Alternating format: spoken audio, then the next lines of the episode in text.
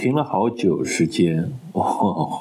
也不太好意思。就事情嘛就是这样，一开始停两三周，觉得过一段时间会恢复，但想不到一停就停了，越停越久，越停就就恢复起来就越来越难。然后到后面甚至于忘了自己讲了点啥，然后就再也很难恢复起来。好吧，不管怎么样，我还是要尝试恢复这档节目。毕竟这档节目是也是我呃个人的一些抒发吧，觉得还挺有意思的。嗯，姑且做个不定期的恢复更新恢复哈。那今天讲一讲，还是为什么我去美国读书嘛？我写我的留学系列里面，我去美国读书读的是什么专业？然后嗯，一些就此的一些一些一些一些一些情况吧。那个我去美国念书呢，读的是。英文叫 Public Management 专业，它如果翻成中文的话呢，就是非营利组织管理。这非营利组织其实不光是包括了我们熟悉的慈善组织，也包括了政府组织，因为政府本身也是一种非盈利的机构。嗯，为什么当时会想到报这个专业呢？也两点考虑。第一是我在这申请 MBA 之前工作的时候啊，曾经有做过一段时间的自。就是社团，这个就是也是我当年工作，大概九八年、九千，我现在具体年数忘了，就不去查了。然后我就，嗯，当时参加一个社团组织呢，就是第上中上海第一次，因为因为是上海吧，就是去。刚才被打断了一下，我就顺便做了杯咖啡，然后继续讲，然后我就忘了前面讲到哪了。那我就是好像说到社团局，那时候九十年代应该是呃，在之前嘛，大家可能不太了解中国这段历史，就是说，嗯，其实很多这种社会组织、社团组织都是属于就是国营的嘛，就是管国家国家的那个体制，但后来逐渐都是民营化，就是让民间可以做，所以就成立了社团局，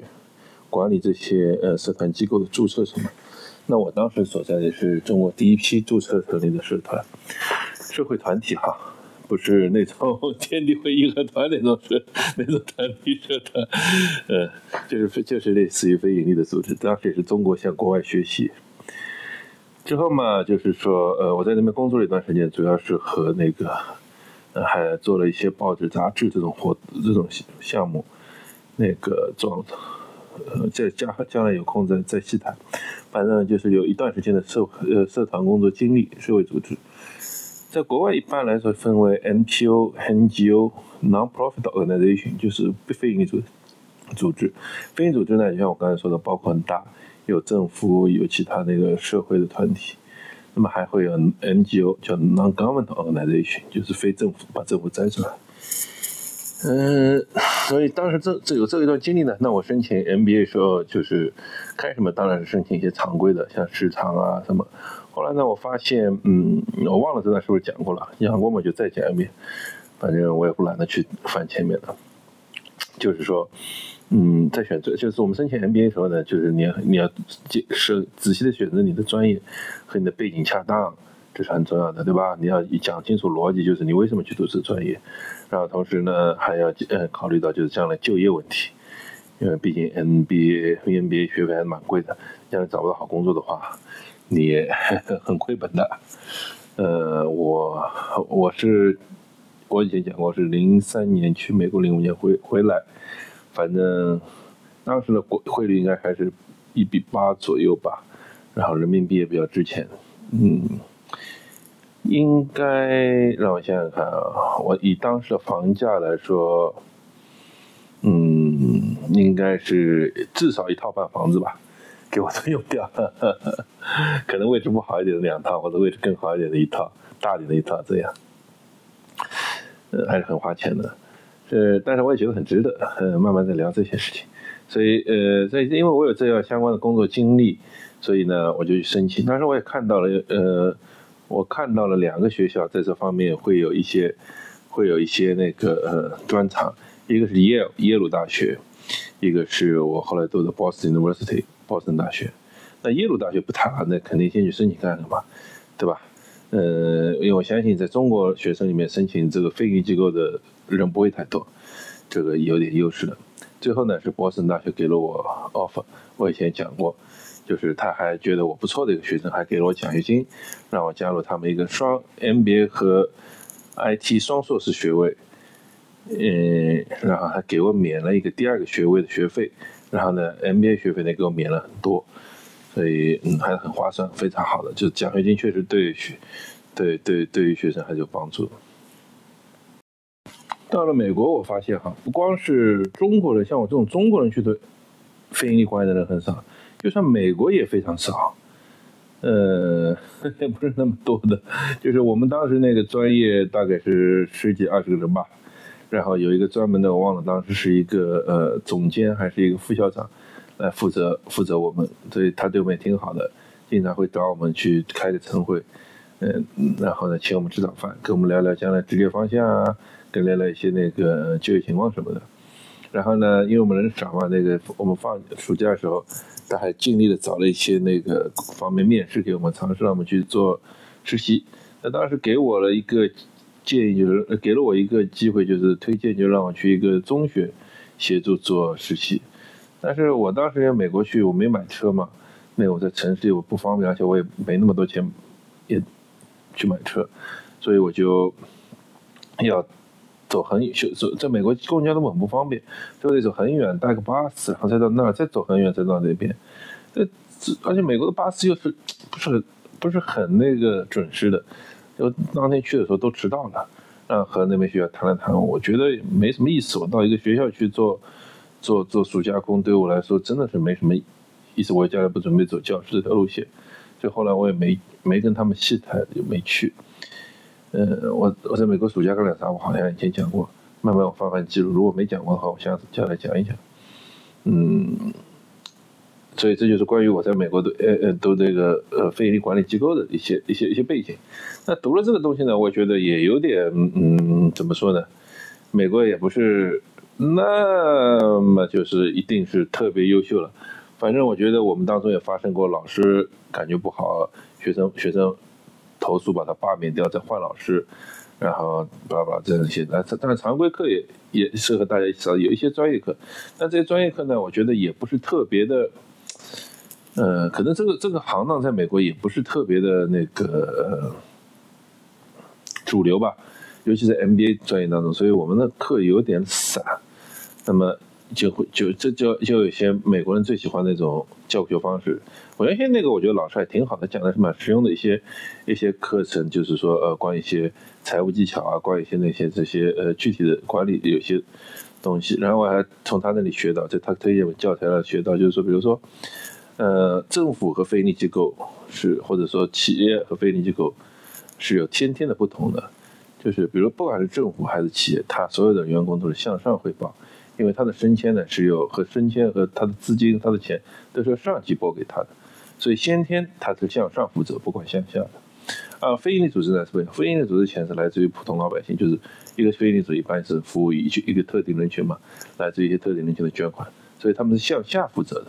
就满足了这些捐款者者的那个要求，才会让他们组织壮大，还是做这些事情。所以先天上这个非营利机构就和就是就是社会这个系体系啊，一个非常好的补充，呃，你知道吗？一个向上，一个向下，所以肯定是互相很好的补充。所以，但我在这里面领会就是，你要你不管追踪什么组织或不管追踪什么情什么呃事件或者案例，你要看钱是怎么来的，钱是流向哪里，钱怎么流出哪哪哪流向哪里，钱的流动代表着责任的流动，代表着他真正的那个兴趣点在哪里。这我当时学到了哈。然后，然后呢，就是说，但学生，但是美国学生不愿意，美国学生不愿意做作业，美国学生不愿意学那些具体东西，就把他罢免了，罢免了，换了一个人来，换了一个人来，这个呢，就是一种美国人喜欢的那种，就是讲案例，讲案例，然后大家聊天，聊天的话写文章，啊，美国人就最喜欢这种方式了，他们对他们来说没有负担，他们不学什么，他们喜欢的是看案例，然后谈天。然后写东西，但说实话，这种方式对我们中国人来说不实用，不实用。那个呃，因为我们我们我们还是希望学点具体东西。所以嘛，后来学成以后呢，回到国内，这个非营利机构啊，在非营利组织在当时在国内也非常少。呃，主要这些都是基于政府政府背景的，所以我后来找工作还找了那个利用我的利用我的那个计算机学位，找了那个计嗯计算机行业公司，呃，钱也比较多嘛，嗯，那那个读书花了就花了不少钱，还是要积攒一些钱成家。呃，但是后来机缘巧合，在中年呢，也就重新进入了慈善行业，也在服务于一个呃和慈善机构。那么，呃，这篇博客的下半部分呢，就讲讲我对于慈善机构的一些一些就是一些了解吧。很简单的一些了解，就是说，呃，给大家做一个简单的分享。我相信很多人对这个行业保保持一点神秘，或者一些想象，或甚至有些偏见。那我如果有有兴趣的，呢，可以提一些问题，那我再跟大家做解答，或者说交流。就是第一呢，就是说，呃，可能大家都看不惯的一点，就是为什么要有慈善机构？我有这大部分人都说嘛，我为什么捐钱就要给人家吃掉了？我直接捐给学生不好吗？对吧？直接捐给需要帮助的人不好吗？这个呢，其实既好也不好。那如果你有能力，你有鉴别的能力，你也有愿意对这些钱的去向做追踪的话。要负责的话，那你是完全可以自己这么做的。就举个例子来说吧，我们曾经报道说有看到一个，嗯，有看到就是呃，怎么说来着？就是有些贫困地区，他们孩子啊要去捐助孩子，但是家长呢就会把孩子拿到钱以后啊，家长就拿掉去喝酒，钱到不了小孩手里。这个问题挺严重的，因为家长本身是监护人，你钱这究竟是给到学生手里还是给到家长手里的？那走到家长手里，怎么避免挪用这个事情呢？对吧？还是钱给到学校，让学生去去读书。但是就算给到学校，那个家长完全也存在一种可能性，就是他去学校闹，那我不学了，你把钱退给我，对吧？这个我们基层，如果基层工作做做做多人，这个方面事情还是会有一定了解，就是各种可能性都有。那么这个时候，你你一个你一个捐款人，你远在几千里之外。你怎么能验证这些事情是真实的？你怎么知道你的钱花到了花到了那个呃该花的人手里？这件事情非常困难。你只能相信一些网，你或者有些人相信一些网友的呃的的的事情。但其实这些网友本身就是慈善组织的雏形了。他他网友他利用业余时间自愿的去那边发展，找一些需要制作人，然后把这些情况汇报。那当然是非常好，他们愿意花出自己时间来做这个事情。但是如果时间多了，太多人找他，太多人，那么他想的可能说，哎呀，那我就专职做这事情，为大家帮助，为为贫困地区服务。那么这说明，那那那这个那也是顺理成章。那么因为他专职做，他也得他也得吃饭呢。那从大家大家给他的钱里面，他拿出小小的一笔钱，用来付自己付自己那个呃差旅费吧。人家至少过去一次还得差旅费对吧？或者多多少少在那边吃饭，你不能让人家贴钱给他，他吃点饭钱对吧？我住个旅馆，你很很合情合理吧？那么，当这件事情逐渐扩大，呈现出整治成规模的时候呢，就是就成了一个组织。所以，所以这其实就是就是慈善组织的来源，就怎么更好的帮帮助捐赠人分配分配那个呃慈善资金。然后呢，慈善组织呢，就是呃也是有一定的会被大家诟病，也是有一点有意思的地方，就是。呃，以前有一个项目就是很有名的，叫春蕾计划，呃，是儿基会还是儿福会？我有哪忘了是哪个地方做的。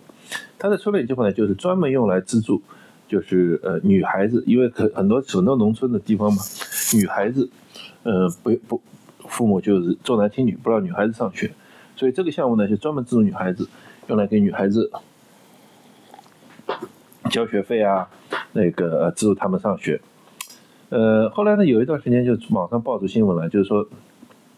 被挪用了，这些钱被挪用，哇，网友看到就是口诛笔伐，怎么能把这个给慈善儿童的钱被捐助就就随便挪用呢？这应该到女孩手里。那么当地当地的执行的人呢，执行工作人员他也很委屈，他说我们这边，也你所有女孩子都上学了，反倒是有些贫困的男孩子没上学，那我反正有钱嘛，那我想。总帮谁也是帮，所以我帮助那个男孩子去上学。那你说从他说从慈善本意来说，做好事本意来说，他错吗？他也不错，就是说，嗯，他他虽然没帮女孩子，他帮男孩子嘛，那钱是有的，就是用来资助学生上做做上学的。那么，嗯，对吧？就是他去用在男孩子上。但从慈善，不管从慈善法还是从我们这组织的条例来说，这都是不允许违反的天条。因为呢，像我们慈善组织或者资金有两种，一种叫非限制用途的资金，一种叫限制制用途资金。因为我们是接受捐助的企业，所以对资金的使用是非常严格，监管也非常严格的。呃，都是都是要经历最严格的审计。然后，如果是非限定用途的话，就是比如说，就是说有人说我给捐你一笔钱。我觉得对你组织非常信任，我随便你用。那么这这笔钱就可以，你甚至用来发工资都可以，你甚至用来去搞一个团建给大家啊，发点发点小礼物，这都可以。我需要我都愿意，我支持你们。那当然是一个很很开心的，就慈善组织来说是很开心的事。他他有了一笔钱，他可以就是说嗯，按照自己的意愿去动用，那么就嗯放在一边不说。那还有一种限这种资金，就有些就有像刚才说的春蕾计划，这种限制资金用途的资金。那么就是说，我捐这笔钱，其实我就是希望帮助女孩子，让女孩子增进就学就学机会。那么这笔钱呢，就就得非常严格的按照这个限定条件去使用。这这这对我们来说，这是像天条一样，不是说你按照你的善心，反正哎男孩子好可怜，他们也没上学，我就去用。反正慈善就是做好事帮好人，做好事嘛，对吧？做好人嘛，那这是不行的，因为它是限制限制用途，因为这个口子不能开，这口子一旦能开的话，最后就会无法。无法堵上，这这叫限制用途基金资金。嗯，这在这个这个呢，就是说，当时网友当时反应是正确的，这确实是很严重的一个问题。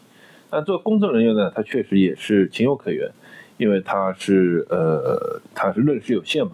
呃很多项目执行是依靠依靠当地的一些工作人员，再大的组织也不可能分布到每个村每个镇，对吧？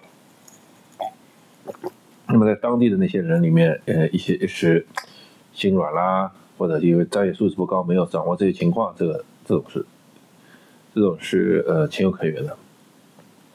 至于说到，嗯，有些有些网上说三组织吸血和什么收费那么高啊，什么什么，那其实怎么说呢？这个就是我像我刚才说的，这就是工作的一部分，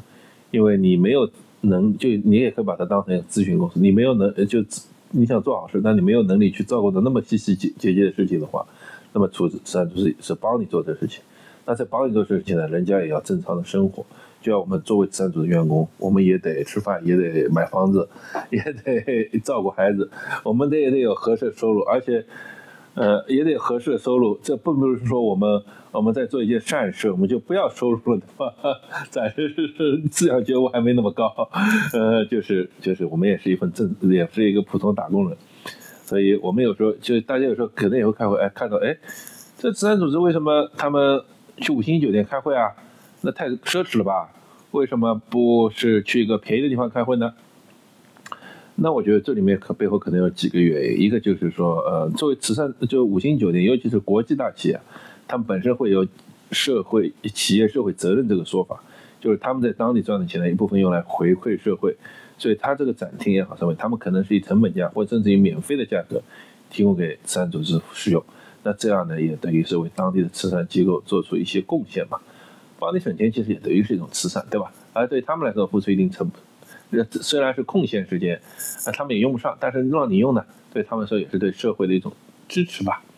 这是挺好双赢的。那其次来说呢，就是我们慈善组织一个重要的区分啊，就是说对于慈善这个行两行业不太理解的人，就是总认为我们做慈善就是用来帮助人，但事实上你要知道，帮助人这在这个世界上是帮不完的。那么，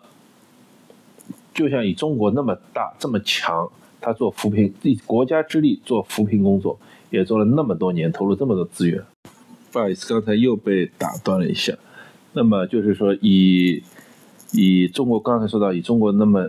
强大，执行能力那么强，投入那么多资源做扶贫工作，也做了那么久。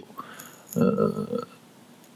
那我我们任何一个组织，就算是世界排名第一的慈善组织跑过来，也做不成这样的事情。所以我们很大的一个责任就是说。是让社会知道有这些人需要被关注，动用整个国社会力量，动用整个国家力量来关注这个人群，那么才有机会让这个人群获得更好的帮助，而不是我们自己扑进去。就举个随便举个例子，像什么自闭症啊、唐氏综啊，自闭症，我觉得记得李连杰当年还曾经演过一个片子，在这个片子里，海是叫海洋天堂是吧？就是李连杰出演。那么我认为，我记得好像在这个片子之后，那么自闭症这个人群啊，就走到社会面前，让大家更广泛的知道这个这个事情吧。其实企业也做很多事，这些类似的事情。我忽然想到案例，就像，嗯，其实网上都在流传嘛，就是说员苹果员工，苹果也成苹果好多员工就是是残疾人，他们有视障的小哥哥，他带着他的导盲犬，在小盲犬安安静静的趴在桌子下面，像上海环球港那个苹果店，还有北京也有，他们这些小哥为他服务。那么很多人去的时候呢，也哎呦，啊一个盲人小哥为我服务，他们都觉得很新奇，也很也很感动。这是一个企业。企业对社会弱势群体的支持，那么也有人说，哎呀，他们雇佣慈善的员工是可以省钱的，是可以免税的。那么，这也这是社会，这其实是国家对这种企业的肯定。那我相信，愿意这么做的企业，并不是完全为了获得这份税收的减免。毕竟，弱势群体、残疾人，他们残障人士，他们效率低嘛。他们还是和普通人会不一样，总会会也确实会增加了成本，同时其实孰优孰劣孰轻孰重，其实还很难平衡。呃，那我同时也相信，就这企业是真心愿意去雇佣这些员工，他们愿意呃和和大家就是就是愿意通过他们的努力，第一让这些人能有自尊，更好的就是自己养活自己。同时呢，其实像苹果这种有意把呃。就是残障的小哥哥放在店员做店员呢，也是，就是也是引发社会对这个问题的关注。大家知道，就是他们和我们一样，我们没有什么，他们他我们做得到，他们也做到，就是引起社会讨论。那我就都觉得这是一种非常好的，其实也是非常好的社会企业责任体现，也是非常好的做慈善的方式。呃，刚才一扯扯远了，把我以前的把我提纲就给打了，不过无所谓了，反正就是一档播客节目。讲到哪算了吧，嗯，前面讲到了那个呃春雷春雷这个事情，那么也会，那么再他讲一个话题，就是呃关于捐物和捐钱，有很多人说嘛，捐钱会被慈善组织坑，对吧？慈善组织太坏了，我不信任他们，那我捐东西，让他们去把东西分，东西他们没法坑。呃，作为作作为作为作为捐助者哈，我理解你这么行为，我也非常同意，就是你可我非常支持你用任何方式为慈善做贡献。但是呢，我们换个角度来说哈，我站在慈善组组织的角度来说，就就是经手人角度来说，其实捐物的话，往往成带来的相关成本要远高于你捐钱的。就是你捐物的话，当然是挺好，但是。同时也会引来引来成本大大上升，为慈善组织增加负担。为什么这么说呢？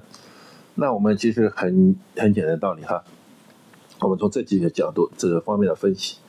首先呢，就是比如说，比如说我是一个慈善组织，当然你你你捐你捐了钱过来，那我进行批量采购，这方面都有国家规定的流程和国家规定的监监管和审计，所以其实作假的可能性非常小的。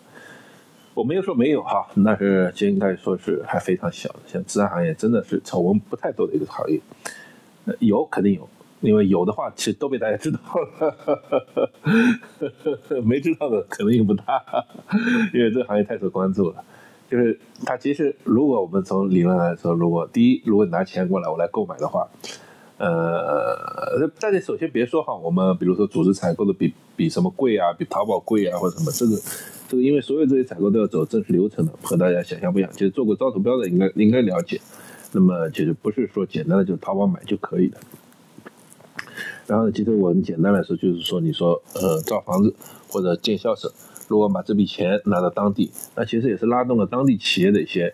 一些一些一些一些生态嘛，对吧？给当地企业带来收入，那么其实拉同这这资助了学校，当地学校又又同时拉动当地经济，这是很好的事情。这一次，第一个，第二个来说呢，就是我相信绝大部分资资助人都是好的，绝大部分资助企业都是好的，但里面未必不会存在一些粗心的粗心的那个情况。就我曾经就知道有有某大城市，就一线城市哈，他们就是呃他们的接受了一批奶粉捐助，奶粉捐助。那么说上听上去挺好的，那个送送送奶粉给小朋友喝嘛，对吧？但是我这真是案例哈。但是结果奶粉吃下喝下去，小朋友拉肚子，那个问题就来了，这到底是企业的锅、组织的锅，还是幼儿园的锅？都有可能的，拉肚子有可能是幼儿园不卫生，那也有可能是就是这个捐赠组织当中发生了什么，或者是企业发生什么，那个责任就讲不清了，而且非后果非常严重，到最后最后当地当地就是政府也说了，不接受任何食物捐赠，这种情况不多，但是有存在的。那你可以说我给你捐赠一些食物啊，捐赠什么东西，那就是其实是嗯食品的话就会产生这问题。那也有人说，那我给你捐助电脑，我给你捐助课桌椅，这种好了吧？这种不不进肚子。那么其实这就牵扯另一个问题，就是说，首先像设备的话，你要保证好用的话，慈善组织是没有这个实力来检检验的。就是有人说，企业说我给你捐赠一百台电脑，我保证好用的。那么假设说啊，因为当中运输产生问题，因为可能有些地方是几千公里以外运到了，用不了，当地也没法处理。对，当地肯定是没有这些人才嘛。我们组织组织的里面也没有电脑高手，那么谁来处理呢？你企业派人过去吗？企业是不是愿意承担这些额外的成本？那么如果用了三个月又出问题了，那那谁来负责？是是这些产品的售后呢，还是你企业呢，还是组织呢？这个就很难划分了。或者你企业同时再捐一笔钱留在当地，就是用来维修吗？那企业可能说：“哎呀，你这反正反正我们也不要了，当时换了就扔了，换了就扔了，没事儿，嗯，别管这也是担心。但是事实上，如果当地配好一个电脑教室，你捐赠了五十台，一会儿这不能用，一会儿那不能用，然后越来越少，越来越少，或者怎么样，这个其实你说当地学校怎么展开正常的教学活动的，对吧？其实我们要考虑的事情很多，比如说你捐出钱捐赠买新的，那如果当地买了一批新的。企业就是随便说吧，就是说，呃，联想买了几十台电脑去，那联想会有正式正正规的质保，他会安排工程师上门，部件会维修，那相应的就至少有三年或几年的一个售后期。那么如果企业捐赠的话，谁来负责这售后呢？慈善组织是没有这个能力，既没有这个能力，也没有这个财力来来负责售后，因为就像我刚才说的，他很大的收入是来自于。限定用途的那个资金，它不能随便这个项目钱不能用到那个项目上去。呃，你你因为电脑我已经贴了很多钱，那没有那么多钱贴进去了，对吧？这不是企业，当地当地更不谈了，既没能力也没钱，不然的话也不用捐助了。那企业是不是相关收获的？所以这会引来引来引来一一大串的问题，一大串问题。虽然我相信大家的心情心心意好的，那么如果在捐赠之前，我们能把这个后续的方案想好的话。那肯定对这件事情会有更好的、更好的措施，对吧？或者更好措施。嗯，但是呃，还有第其实还有第三呢，就是第三就是说，我们未必不能考虑，未必不会想到有些有些企业可能动了一些歪心思，因为所有的捐赠都是可以抵税的。那么他通过财务技巧，在这种嗯捐赠上、发票上。那个做一些做一些那个调整吧，因为这按照价值价格，按照这些东西来做一些调整，因为它可以它可以折扣税的，你捐一万钱就可以把一万的相应的税额抵扣掉，嗯，那么我我我我我我们就是说未必不会有人这样的这样的想法，那么。谁来鉴定？还那就需谁来鉴定这些东西是不是究竟值这些这些这些价格呢？在我们中国这个财务制度是很严格的。你说你捐了十万，那我们得得有得有鉴定的，确定你是值十万，对吧？不然的话，你说你捐你实际一千一万的东西，你你说我价值十万捐给你，然后到时候按照十万去抵扣税额的话，那个那个那个是要是犯罪行为。对吧？这个得有第三方机构来鉴定这东西的这个价值的。呃，这个是，对，还就像我刚才说的，有些未必是未必是有意的，比如说安全问题。有些就像很多家长说，我捐钱，我捐了衣服，都是我洗的干干净净的，都会去都会去给你们捐过去。因为你们为什么还怎么怎么？但事实上，嗯，我相信绝大部分家长都是洗干净的。那或者洗了都洗干净，但是真的就能拿去直接用吗？万一捐过去一百件里有一件漏过没有洗干净，或者带了一些什么就像就像对吧？这个我们也也能想象一些不好的事情，这个就像我刚才说的，责任是非常大的。所以，所以，但其就是讲这些事情，也希望大家理解一下慈善组织的一些困境吧。就是他也不是像你们想象的那么那么坏，他们就是要在里面坑你们什么，就是确实是很多事情在实际操作中有一些现实的困难。那么，这也是造成了他们，而且现在在中国来说，呃，百分之，我我没有具体百分比，其实可能大家大家可以想象，绝大部分的百分比的那个慈善组织，大耳熟能详的词。呃，直升机、慈济就不点名了哈，就是说那些那个大部分都是那个嗯国家背景的，所以呃他们非常非常敬业，非常认真，那么呃但是呢也会效率或者什么也会有一些有一些那个就是啊这个不不说了不说了，嗯，然后就是刚才讲到那个呃捐捐钱捐物，对吧？呃写一些，嗯。哎呀，这期其实我也不想讲的太长，随便讲讲玩玩。那个，我最后再说一下几个，就说一个这个吧，就说水滴筹吧，随便举个例子讲讲玩玩。就是说，嗯，水滴筹其实是个挺有意思的企业。嗯，为什么叫它企业呢？就是它其实是盈利及盈利的设公司，但是它有非盈利的部分。大家都说企业筹骗钱啊、坑钱啊，但是我觉得就是骗钱坑钱呢。可能不至于，但是呢，在它执行过程中呢，有偏差是很大可能性。就是它是因为很多人都会举，因为我我为什么去举水滴筹的例子？因为水滴筹影响挺大的，其实。然后呢，其实呃，是网上争议也挺大的。就从本质来说，水滴筹是一个保险卖保险的公司，它的盈利点是通过卖保险来赚钱。然后呢？但是呢，它同时搭建了一个求助平台，就是大家最最最最了解水滴筹。它不是一个非盈利组织，它只是说做了一个非盈利的事情。就是它的，简单来说，它的这个平台大家都知道嘛，大家都见过。就是呃，如果一有困难的人可以在上面发布信息，然后在上面求援助，然后大家通过这平台把它捐款，那是一个挺好事情。那么水滴筹这公司呢，就是通过在这个平台上，比如说它插一些自己广告，就是你看到。大家看到就有研究证据表明，他看到一些别人的悲惨的事情啊，比如说生重病了什么，那他及时的插入一些医疗保险的广告啊，什么那些东西，呃，医疗保险的广告啊，或者终身险、重疾险这些广告，那么大家会倾向于去买这个保险。那他确实也是这么做的，就是通过这个赚了不少钱。那么，呃，但是这个事情，这个这个平台上本身，我觉得对他来说，他他一般来说应该从公司层面来说是不需要盈利的。我曾经去，我我同事曾经参加他们的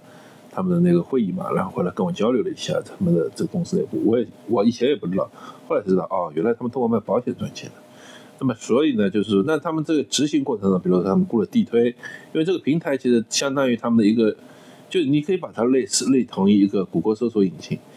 它谷歌也是，谷歌赚钱吧，谷歌是赚钱的，它通过后面广告赚钱，但是它通过它的搜索平台，通过它的它的。邮件或者通过他无数的小产品把你吸引过来，把人粘在这里有流量，然后再通过其他方式赚钱。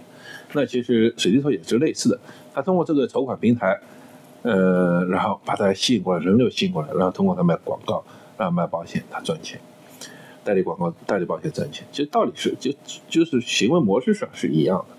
那么呃，这水滴筹平台呢，所以说这所以大家记记清楚，这个上这是平台上面永远只是一个平台。呃，它肯定有很多，它绝大部我相信绝大部分都是好的，都是正规的，没问题的。但是呢，也一定夹杂着一些低劣的信息或者甚至欺骗信息。就是我觉得大家在投在在通过他捐款的时候啊，就是嗯，注意甄别一下，不要被他给轻易的那个呃迷惑住。那同时呢，其实其实这种平台呢是好事。也会有很多平台，就是以前就是说，呃，做公益化啊，做什么等等平台宣传，都影响了一定，都产生一定社会影响度。但是呢，就慈善组织先天条件所限，就是他他是就像我刚才说的，他收到大部分钱都是专款专用的，他会从这些专款专用的钱里面收取百分之十到十五的服务费、管理费，因为他有相应的税收啊，他有相应的财务支持啊，甚至有相应人员配备啊，这肯定是要有成本的嘛，所以这是，但他不没法用到其他地方。然后呢，他只有把一些非限制用途的钱呢，才能用到一些项目制作、项目推广上。所以大家就大家经常看到非营利机构做一些项目，昙花一现，没法支撑下去。这其实由他们的先天因素决定的，他们他们资金非常有限，所以大家有机会的话，其实能帮一把帮一把，呃，也非常欢迎就是有这方面经验的经验的听众哈，给当地慈善机构做一些支持，那帮助他们做宣传。其实对于慈慈善机构来说，他们最大的希望，当然是收到钱是第一，当然同时来说能帮助他们扩大影响，让他们做的事情更被更多人知道，那也是非常好的。那在做到这里，顺便再说一下，我们慈善界呢，就每年的，如果大家有做真想做慈善朋友的，会看到我们每年有个九九公益日，就是九月九号，是由腾讯发起的，这是每年最大的一个筹款日。那怎么做呢？最早开始的时候呢，就是利用腾讯的平台，很多很多小组织可以通过腾讯平台去筹款。筹款以后呢，腾讯是会配捐的，就是说，你如果你你你你你你募捐到十万，那么腾讯再额外再给你十万。就是拿到二十万，这个对是最是很划算的嘛，对吧？你一样做是拿双倍的钱。那后来呢？因为这个这个平台做的越来越大，嗯，项目越来越多，所以很腾讯每年腾讯每年都会拿出，我现在具体金额不记得，几十亿吧，然后配捐，他按照比例配给那等腾那配给大家。那同时，那其实也是非常非对大家也是非常大的一笔收入了，对吧？呃，额外可以达到这笔钱。那么，所以希望呢，大家如果平时有捐款习惯或者有捐款捐款的意愿的话呢，也可以在这个时期，九月九号，今天今年的九月九号刚过去不久，在明年关注一下，就是做一些捐赠。这样呢，其实对于那些被捐赠的组织和机构来说，也是非常呃非常开心的，因为他他们能额外再获得腾讯的支持，等于一笔钱可以拿到，就你捐一笔可以另外多，他们可以多拿一笔，对吧？这个是对他们也是一种很好支持。做慈善这个事情的嘛，不在乎什么呃，你要做什么宏大目标了。就我一直跟人家说，就朋友们一直问我，哎，你是慈善机构，你推荐我点慈善项目吧，我来做做看。我一直跟他们说，这个人一生你能做的最大的慈善项目，就是把你周围人照顾好，不管是你的父母、你的子女或者你的伴侣，或者是把他们照顾好，就是你对这个世界上做的最大的慈善。嗯，不要再做额外做其他的了。那如果你在能有余的情况下再额外多做一点点的话，那我觉得你真的是可以称之为圣人了。这个做的真是太好太好太好了，这就是我对这个慈善这个看法，好吧？今天讲到这里，如果我想起来想有什么还我继续讲，或大家有什么可以留言跟我交流，谢谢大家，祝我复更啊！说说说说恭喜我复更。